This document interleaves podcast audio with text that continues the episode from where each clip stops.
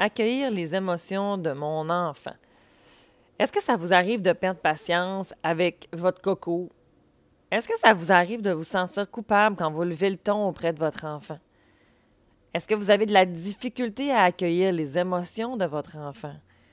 Ou est-ce que vous-même, vous avez de la propre difficulté à accueillir vos propres émotions? Est-ce que ça vous arrive de les refouler? Aujourd'hui, on se parle de comment accueillir les émotions de son enfant, mais aussi les siens. Allô à toi qui m'écoutes. Merci d'avoir choisi mon podcast Corsé, le podcast qui parle de coparentalité. Même si c'est parfois corsé, c'est pas si sorcier d'arriver à mieux communiquer avec ton coparent. Que tu sois en couple ou séparé ou une autre forme de coparentalité, ou que tu travailles dans l'aide aux familles, Corsé risque de te donner des pistes pour améliorer ton quotidien dans ta famille. Je suis Cynthia Girard, psychoéducatrice, médiatrice familiale et psychothérapeute coparentale et je te souhaite des réponses et du plaisir car Corsé, ça commence maintenant.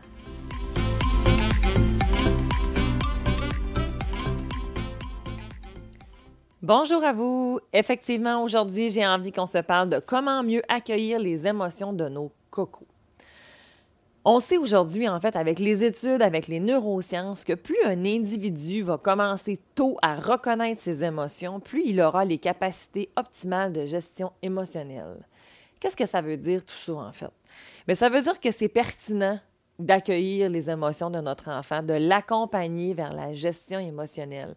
Souvent, on me consulte, puis les parents vont me dire que leur enfant n'est pas capable de gérer les émotions. Mais est-ce qu'il l'a appris? Est-ce que ça s'apprend ou c'est inné, cette capacité-là? Bien, en fait, non, ce n'est pas inné. Ça s'apprend. Et ça s'apprend au contact de des modèles. plus on va être en mesure, nous-mêmes, comme parents, d'accueillir nos propres émotions, de nommer nos émotions, de gérer nos émotions, bien, plus nos enfants vont être en mesure de pouvoir le faire. Moi, de mon côté, j'ai commencé ça vers l'âge de 18 ans. Bon, j'exagère un peu, mais quand même. Euh, je vous rassure, il est toujours temps de commencer. C'est ce que ça veut dire au final. Mais ça veut dire aussi que j'ai travaillé un peu plus fort. La grande majorité d'adultes n'ont pas été euh, grandement accompagnés dans l'accueil des émotions et dans la gestion de celles-ci. J'en veux pas du tout aux générations passées. L'objectif ici n'est pas de trouver des coupables. Ils avaient alors les informations du moment et ils ont fait au mieux avec ce qu'il y avait. Je préfère regarder en fait vers l'évolution de la psychologie de l'enfant, de regarder aujourd'hui qu'est-ce qu'on a comme données et de pouvoir rectifier le tir. On a appris souvent nous-mêmes comme adultes, hein, si on est dans la génération euh, baby boomer, dans la génération euh, aussi là, des, euh, des parents qui ont actuellement entre 25, 35, eh bien, on n'a pas toujours été accompagné dans la gestion de nos émotions. Hein. Un garçon, ça pleure pas. Une petite fille, il faut que ce soit gentil. Euh, la colère, c'est pour les garçons, c'est pas pour les filles. Il y a eu beaucoup de, stéréotypes associés au sexe, si on veut, en lien avec la gestion des émotions. Alors que les émotions, eh c'est quelque chose de tout à fait universel. Les émotions, il n'y en a pas mille à la base. Hein. Il y en a six qui sont reconnus à travers l'ensemble du globe. La colère, la peine, la joie, la peur, la surprise et le dégoût. Ce sont les émotions qui vont être partout à travers le monde reconnues comme étant universelles. Donc tout le monde peut reconnaître, peut vivre ces émotions-là. On a après ça une gamme de sentiments qui peuvent venir euh, s'ajouter à ces émotions-là. La différence entre un sentiment et une émotion, en fait, bien, une émotion, c'est brut. Un sentiment, c'est un mélange d'émotions, puis c'est aussi quelque chose qui perdure dans le temps. Une émotion, elle vient, elle est là, ça s'en va. Le sentiment, ça se dépose, ça dure plus longtemps. Moins je m'occupe de mes émotions, plus je peux avoir des fois des sentiments qui peuvent être présents puis se mélanger. Hein, par exemple, je pourrais être en colère, mais euh, en lien avec, par exemple, une situation ou avec mon ex-conjoint ou avec mon parent ou avec mon ami, euh, je me suis pas sentie entendue, je me suis pas sentie écoutée, je me suis sentie rejetée. Avec ma colère, en arrière, il y a aussi des sentiments associés à ça et qui vont être relié à notre vécu, relié à notre histoire. Alors, tout à fait important de pouvoir bien se connaître, bien savoir notre histoire pour être capable de pouvoir départager nos émotions du moment versus des fois nos sentiments du passé. C'est associé à quoi ça? Pourquoi ça me met autant en colère? Pourquoi ça vient me chercher à ce point-là? Ça vous arrive-tu d'avoir ce genre de questionnement-là? Mais oui, pourquoi je réagis de même? Ben voyons donc, c'est pas moi ça. Je me reconnais pas dans cette situation-là.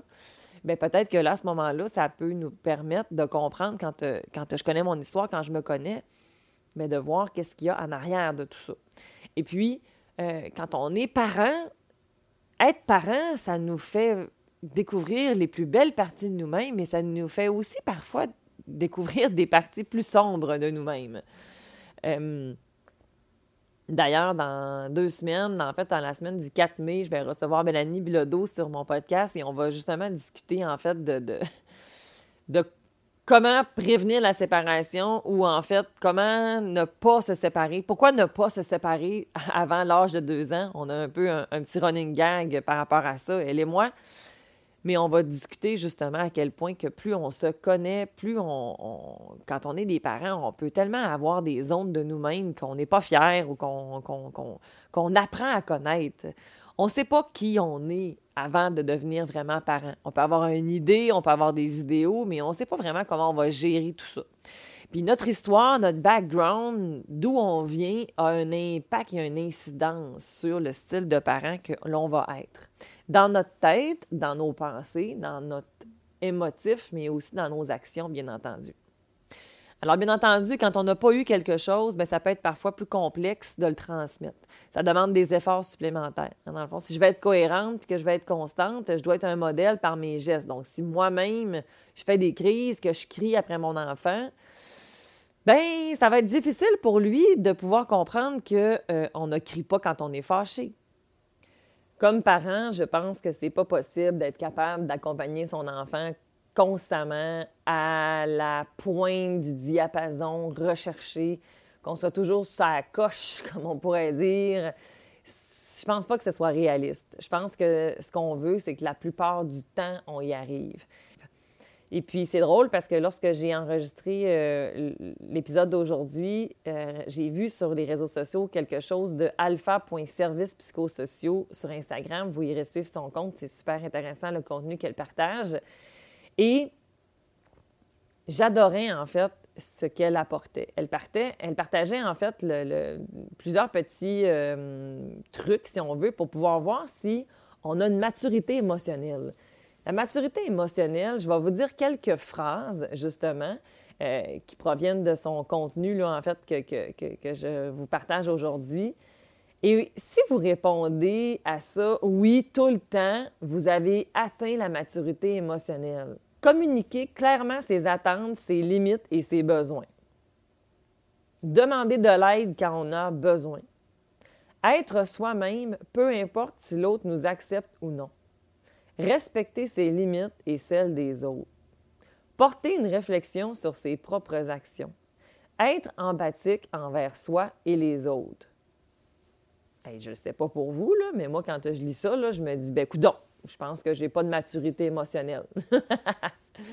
Mais ce que ça veut dire finalement, c'est simplement la réflexion que j'ai envie qu'on aille, c'est que parfois on a des attentes un peu réalistes envers nos enfants et aussi envers nous-mêmes parce que c'est pas réaliste que ce soit constamment présent parce qu'on est des êtres vulnérables, on est des humains. Ça veut dire qu'on a des failles, que parfois on l'échappe, parfois on n'y arrive pas. Et ça ne fait pas de nous des mauvaises personnes. Ça ne veut pas dire qu'on n'est pas mature émotionnellement. Ça ne veut pas dire qu'on n'est pas correct. Mais plus je vais être capable de m'en rendre compte, plus je vais prendre un pas de recul, plus je vais pouvoir m'arrêter et observer ce qui, ce qui se passe en moi, plus je vais être capable de pouvoir accompagner mon enfant. Aujourd'hui, je vais vous présenter quelques étapes, Dans le fond, pour pouvoir vous accompagner à aider euh, vos enfants dans la gestion de leurs émotions, OK? Sauf que ça fonctionne aussi vraiment très bien avec vous-même ou avec votre coparent ou avec votre amoureux, Euh, vos amis, ça peut très bien fonctionner aussi parce qu'en fait, c'est qu'avec la stratégie que je vais vous présenter ici, c'est préférable que ces étapes-là, on les ait faites avec nous-mêmes avant même de pouvoir le faire avec nos enfants. Pourquoi? Parce que j'ai besoin d'être calme. Puis c'est nous l'adulte responsable. Ce n'est pas à mon enfant de m'accompagner dans ma gestion des émotions. On s'entend, c'est à nous à le faire. Donc, c'est nous qui est mature, c'est nous qui est responsable, alors c'est à nous de montrer l'exemple. J'espère que je ne suis pas trop confrontante quand je vous dis ça, parce que moi, j'avoue que des fois, ça me dérange. Mais on doit être en mesure de nous-mêmes prendre un pas de recul pour être capable après ça d'accompagner notre coco. Pour que mon enfant soit en mesure de gérer ses émotions, ben il doit être en mesure de les nommer. Pour nommer ses émotions, il doit être en mesure de les reconnaître. Pour reconnaître les émotions, il doit être en mesure de les sentir. Et pour sentir ses émotions, il doit avoir le droit de les vivre. Puis vivre une émotion, ça ne veut pas dire qu'il a le droit de tout faire. Ça ne veut pas dire que j'accepte l'inacceptable. Par contre, toutes les émotions sont légitimes et propres à chacun. Hein, si j'essaie de vous convaincre que vous n'êtes pas fâché parce que vous venez de vous faire voler votre portefeuille, vous allez trouver que je ne suis pas très, très empathique. Par contre, si je vous entends et que je suis compatissante, il y a de fortes chances que vous arrivez à vous calmer plus rapidement. C'est à ça que ça sert. Quand on veut gérer une émotion, ça veut dire que je veux prendre un moyen pro-sociaux dans le but de pouvoir régler ma situation, apaiser l'émotion pour revenir au calme. Mais si je suis fâchée, si je suis en furie, si j'ai vraiment de la peine, quand même, même que je voudrais gérer mon émotion, est-ce qu'elle a eu le temps d'exister en moi? Est-ce que je lui ai donné un peu de valeur ou est-ce que tout de suite je l'ai balayé du revers de la main? Oh non, j'aime pas ça être fâché. Oh non, je veux pas être fâché. Hein, quand on, des on va dire à un enfant, ben non, ben non, ben non. Hein, t'as pas peur. Ben non, ben non, ben non, t'as pas de la peine. Arrête donc, là. Arrête donc. Ben non, voyons. Sois pas, fâché pour ça. Voyons donc. Je suis en train d'invalider mon enfant quand je fais ça. Parce que lui, à l'intérieur de lui, c'est de la peine qui est là. C'est de la peur qui est là ou c'est de la colère qui est là. Ou des fois, c'est de la joie, en fait. C'est comme, ben voyons, calme-toi, là. C'est pas si excitant que ça, là, ce qui se passe là. Oui, mais lui, il est content. Alors, l'émotion qui est là, elle lui appartient, elle est légitime. Ça se peut que toi, tu vois pas la chose de la même manière. Sauf que dans ses baskets à lui, c'est ça être empathique, c'est de se mettre à sa place. Hein, mon petit minou, si je ferme la porte quand je m'en vais faire le dodo, puis qu'il se retrouve tout seul dans le noir, bien ça se peut qu'il ait peur, puis qu'il ait besoin de réconfort. Pourquoi c'est important de pouvoir arriver à être calme, arriver à gérer son émotion. Parce que je ne suis pas dans la résistance à ce qui est présent. Je l'accueille, je compose et donc je m'adapte. Plus je résiste à quelque chose qui est là, plus mon corps fournit de l'énergie à essayer de me convaincre que c'est pas là. Sauf que si je compose avec elle, si je l'accueille, ah oh, ben là, je suis fâchée. Ah, oh, ça me fait de la peine. Ah, oh, que je suis pas bien en ce moment. Ben, ça fait en sorte que euh, c'est apaisant, c'est sécurisant. Une autre chose que j'ai envie de vous dire, c'est que on néglige parfois le pouvoir du réconfort physique. Une unique présence réconfortante, c'est sécurisant. Hein, la puissance du câlin, d'une caresse, d'une main sur ton épaule. Ça vous est probablement déjà arrivé, du moins je vous le souhaite, que dans un moment difficile, il y a eu quelqu'un que vous avez apprécié, que vous aimez, qui s'est juste assis à côté de vous, puis qui vous a pris dans vos bras, qui vous a regardé avec un regard compatissant en vous disant Hey, je comprends. C'est tough. Ouais. On n'a pas toujours besoin d'être en mode solution. Des fois, la solution, c'est de nommer et d'accueillir, tout simplement. Pourquoi? Parce que c'est la base. J'ai besoin d'être vu. J'ai besoin d'être entendu. J'ai besoin d'être cru tout individu en ce bas monde, même si on pense le contraire, On a besoin de ça.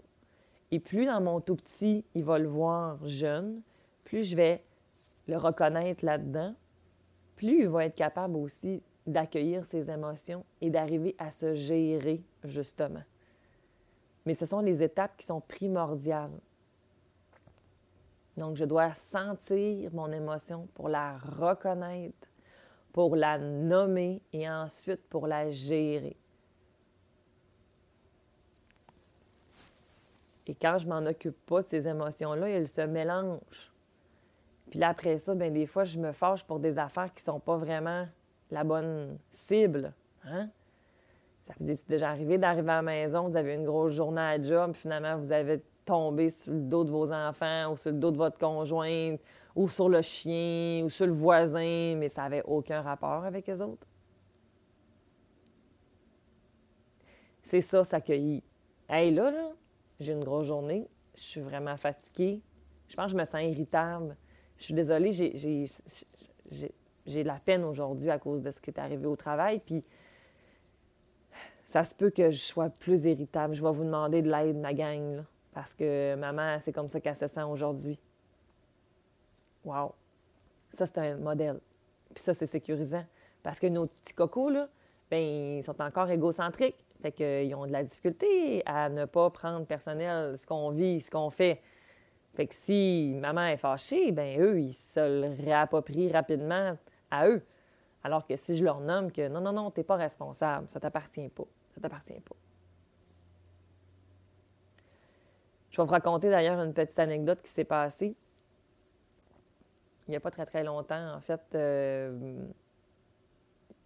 justement, ça, bouge beaucoup euh, au travail. Il y a beaucoup d'affaires qui se passent pour moi. Plein de belles choses, en fait. C'est super le fun. Mais ça amène euh, que je dois revoir ma gestion de temps, ma gestion d'horaire, faire des priorités, faire des choix, dire non. Puis ça, bien, je trouve ça difficile parfois. Alors, je suis envahie. Je suis envahie par, par mes émotions à moi. Puis moi, quand je suis par mes émotions à moi, bien, je peux devenir colérique, disons-le comme ça.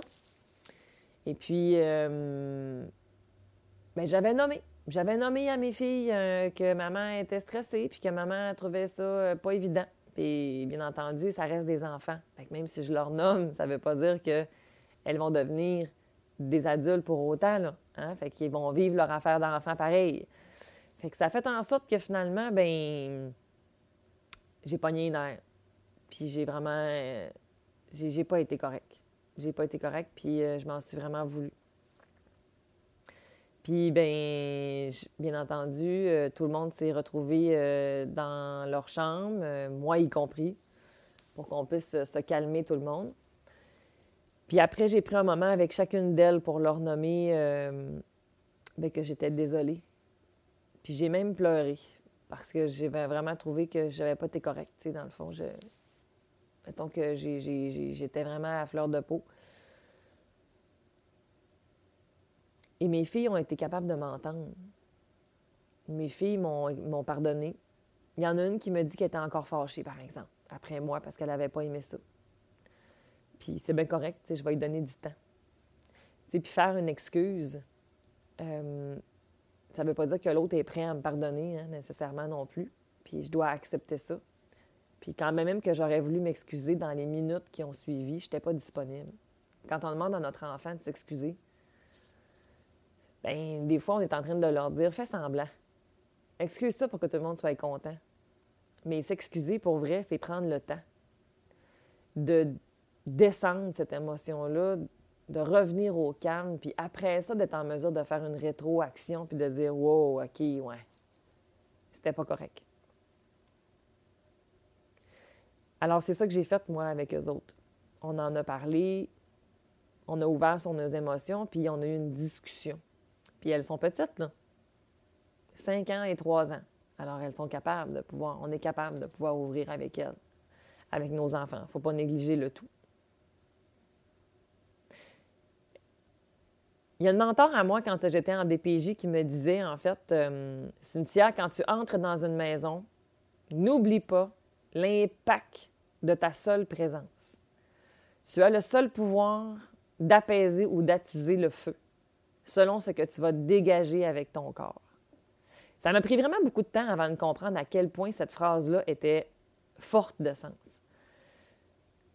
Parce que c'est justement ça, l'impact du réconfort physique, de notre présence physique, l'énergie qu'on dégage. Si j'ai une énergie de bouette, bien, ça se peut que ce soit ça que je vais générer autour de moi. Si j'ai une énergie d'amour, d'accueil, de réconfort, bien, c'est ça qui va se propager aussi. C'est la même chose pour nos enfants, si petits soient-ils. Leurs enjeux sont parfois banals à nos yeux, mais à leurs yeux, à, eux, c'est déchirant. Si mon coco de 3 ans est en colère parce que j'ai dit non pour manger une petite pâte d'ours avant le repas, si mon ado de 14 ans, il a une peine d'amour, même si c'est son premier amour, il a de la peine. Si mon coco de 8 ans a peur de faire rire de lui dans son exposé oral, il a peur. Si ma poulette de 5 ans est stressée parce qu'elle va débuter la maternelle, si mon petit loup de 6 ans est survolté d'excitation parce que c'est la fête, si ma petite chérie de 10 ans est surprise d'une blague qu'elle, elle n'a pas trouvé drôle. Bref, si mon enfant vit une émotion, voici ce que vous pouvez faire pour désamorcer et aider à apaiser. Premièrement, je reconnais le sentiment ou l'émotion qui est vécue par mon enfant. Je t'entends. Je te comprends.